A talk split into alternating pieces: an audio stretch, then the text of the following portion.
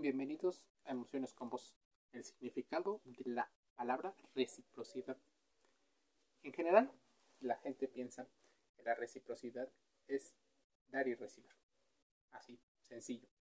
Pero la reciprocidad tiene muchas más cosas de las que puede reflejar de nosotros.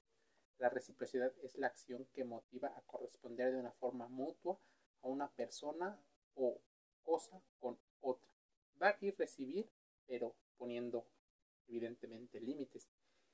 Un ejemplo, cuando una persona ayuda a otra, luego se espera socialmente que se reciba un beneficio. Habitualmente la gente pide favores, pero normalmente no es tan buena para pagarlos, porque espera que se hagan de buena fe. Así, normalmente se le piden más favores a las personas empáticas que a las personas que no lo son.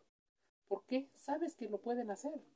Es más, hay argumentos falsos que dicen que una persona empática suele ser una dadora, una persona más abundante y dispuesta a, a, brindar su apoyo. Las relaciones humanas se basan en gran medida en la reciprocidad. Los vínculos personales, económicos, incluso políticos, se desarrollan según el intercambio realizado. Es un dar y recibir continuo con una situación de solidaridad y restitución de las situaciones.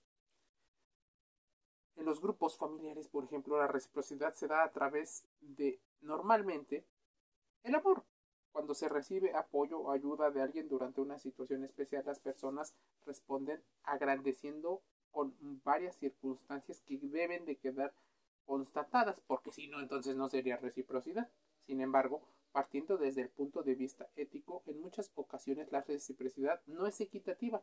Existen personas que actúan de manera errada cuando otros no les ofrecen o sí les ofrecen una situación de servicio o de apoyo. Entre los sinónimos que hacen referencia al término reciprocidad, podrías investigar los que se encuentran con la correlación, compensación, correspondencia, intercambio y mutualidad.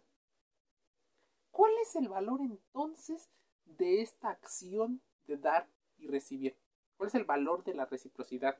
Se puede considerar entonces que la reciprocidad tiene un valor social bastante importante que se refiere e invita al crecimiento personal, ser agradecido y redistribuir y retribuir eso que es recibido a la misma persona. Existe una tendencia muy grande a normalmente dar esperando que alguna fuerza, por ejemplo, algún dios, te lo compense a forma de otras situaciones. Es decir, se generan beneficios entre los individuos al saber que se garantizan los recursos por ambas partes en un ganar-ganar en un momento determinado. Cuando una persona, por ejemplo, es cariñosa con otro, también debería de recibir cariño y amor.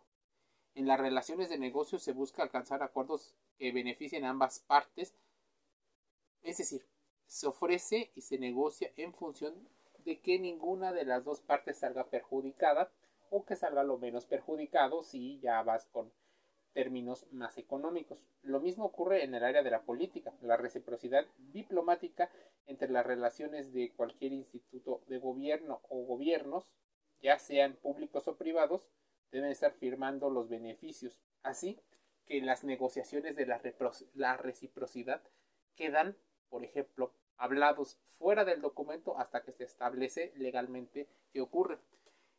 En muchas partes se estudia la reciprocidad, por ejemplo, en la filosofía y en la psicología. La psicología estudia la reciprocidad como una de las normas más importantes de las relaciones personales y sociales que invitan a corresponder lo que se hace de manera similar. Sé que en algunos momentos a las personas no les parece lo más importante ser recíprocos porque eventualmente esto los pone en una situación que no saben manejar, una situación desventajosa, una especie de deuda que no quieren pagar, pero sí quieren recibir los beneficios. Todo mundo, creo, quieren recibir los beneficios. Así que, ¿qué dice la antropología de la reciprocidad o al menos un concepto general? Sé que estoy generalizando, por eso te invito a contrastar toda la información aquí dicha y llevarla a tu caso particular, entendiendo que estas situaciones son multifactoriales.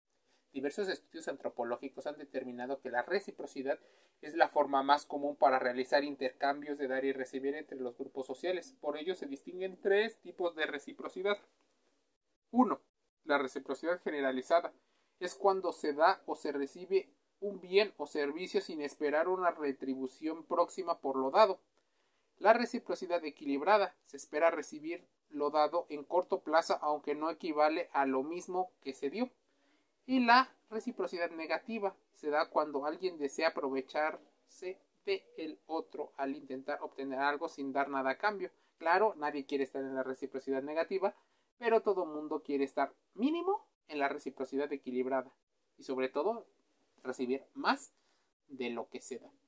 Entonces, los principios y la influencia que tiene subyacente la reciprocidad están determinados en los actos que se dan por obligación o como respuesta a los favores recibidos.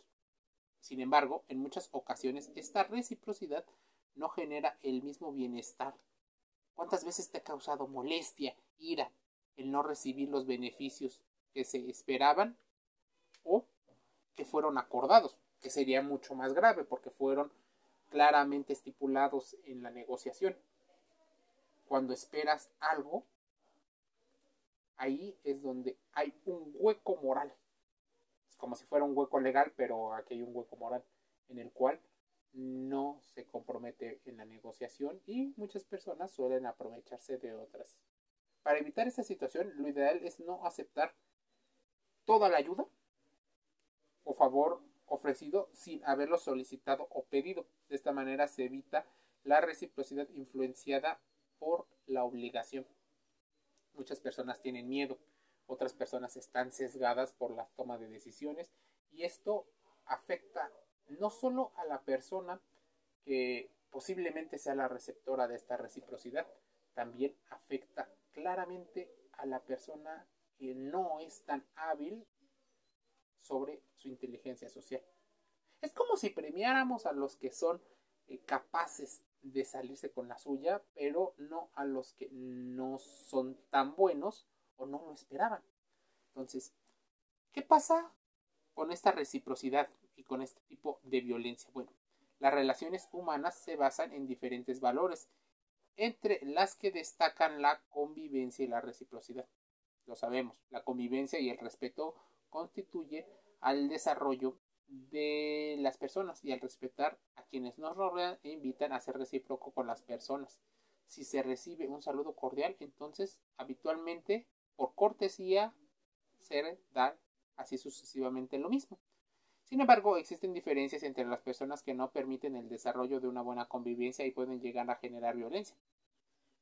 Mira, esto puede llevar consigo una reciprocidad negativa y como ya explicamos, la reciprocidad negativa alguien recibe muchísimo y el otro no recibe nada o recibe violencia. Eso no sería como lo más ideal del caso. Podríamos hablar incluso de muchísimos ejemplos, pero la reciprocidad, desde su punto más estudiado, que es del latín, que lleva la correspondencia mutua de una persona o cosa con otra, debe de entender que es una acción donde estamos involucrando la equidad o la cualidad que consiste en dar lo que uno merece en función de los méritos y de las condiciones, esperando que no haya una situación negativa.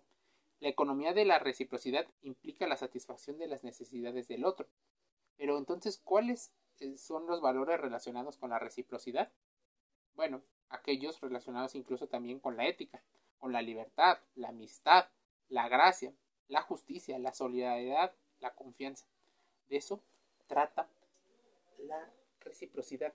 ¿Cómo influye la reciprocidad o este concepto que a veces malentendemos en nuestra toma de decisiones? En particular con la información que obtenemos a lo largo de nuestra vida, puede generar mayor confianza, puede generar a muchas personas la sensación de estar haciendo lo correcto. Pero esta situación de orgullo debe quedar en una motivación intrínseca, porque cuando se convierte en una situación extrínseca, nos puede llevar a conflictos de interés en el cual las sorpresas, la ira y en ocasiones el enfado podrían ser parte de estas reciprocidades negativas.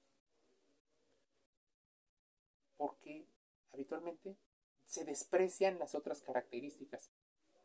Algunas otras personas tienen una complacencia con este tipo de situaciones. Incluso lo consideran como un aspecto de sumisión, el cual evitan dar. Por eso es importante conocer nuestras emociones, conocer muchos de los conceptos que forman parte de nuestro día a día y que en ocasiones damos por obvio cuando no lo es. ¿Quieres saber más? Métete a los podcasts de Emociones con Vos en Spotify, Google Podcast y Apple Podcast. Gratis y a modo de reflexión. Te envío un saludo.